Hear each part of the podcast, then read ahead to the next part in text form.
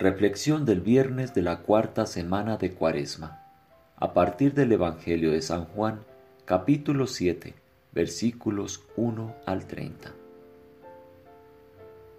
Lo conozco porque he venido de Él, y fue Él quien me envió.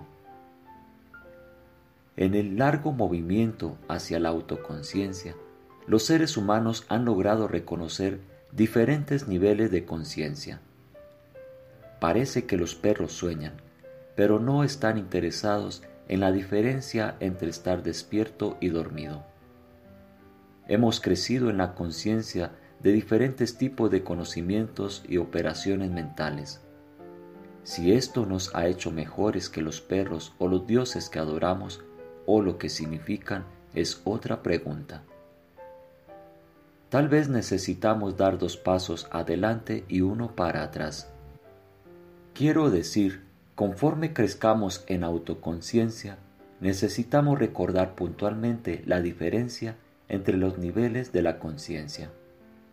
Para nosotros y nuestras relaciones es importante distinguir entre sueño y realidad. En una cultura saturada por los medios donde fácilmente nos volvemos adictos a nuestros dispositivos y nos privamos de los mínimos grados de paz sin hablar de la paz de Dios, que va más allá del entendimiento, es crucial que recordemos la existencia de un nivel de pura conciencia. Es por esto que vamos al desierto todos los días a llevar a cabo el trabajo de silencio. Abandonando, como decía Juan Casiano en el siglo V, toda la riqueza del pensamiento y la imaginación encontramos el camino real a la pobreza de espíritu, el desapego y la capacidad de disfrutar y entender sin poseer y las ilusiones que conlleva. Es el significado de la cuaresma y la meditación diaria. Sócrates habló de un sabio que se acercó al rey de Egipto con un magnífico regalo llamado escritura.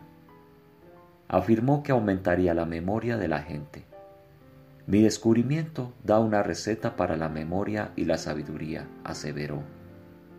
El rey era demasiado inteligente para afirmar de forma inmediata una suscripción a este nuevo medio maravilloso.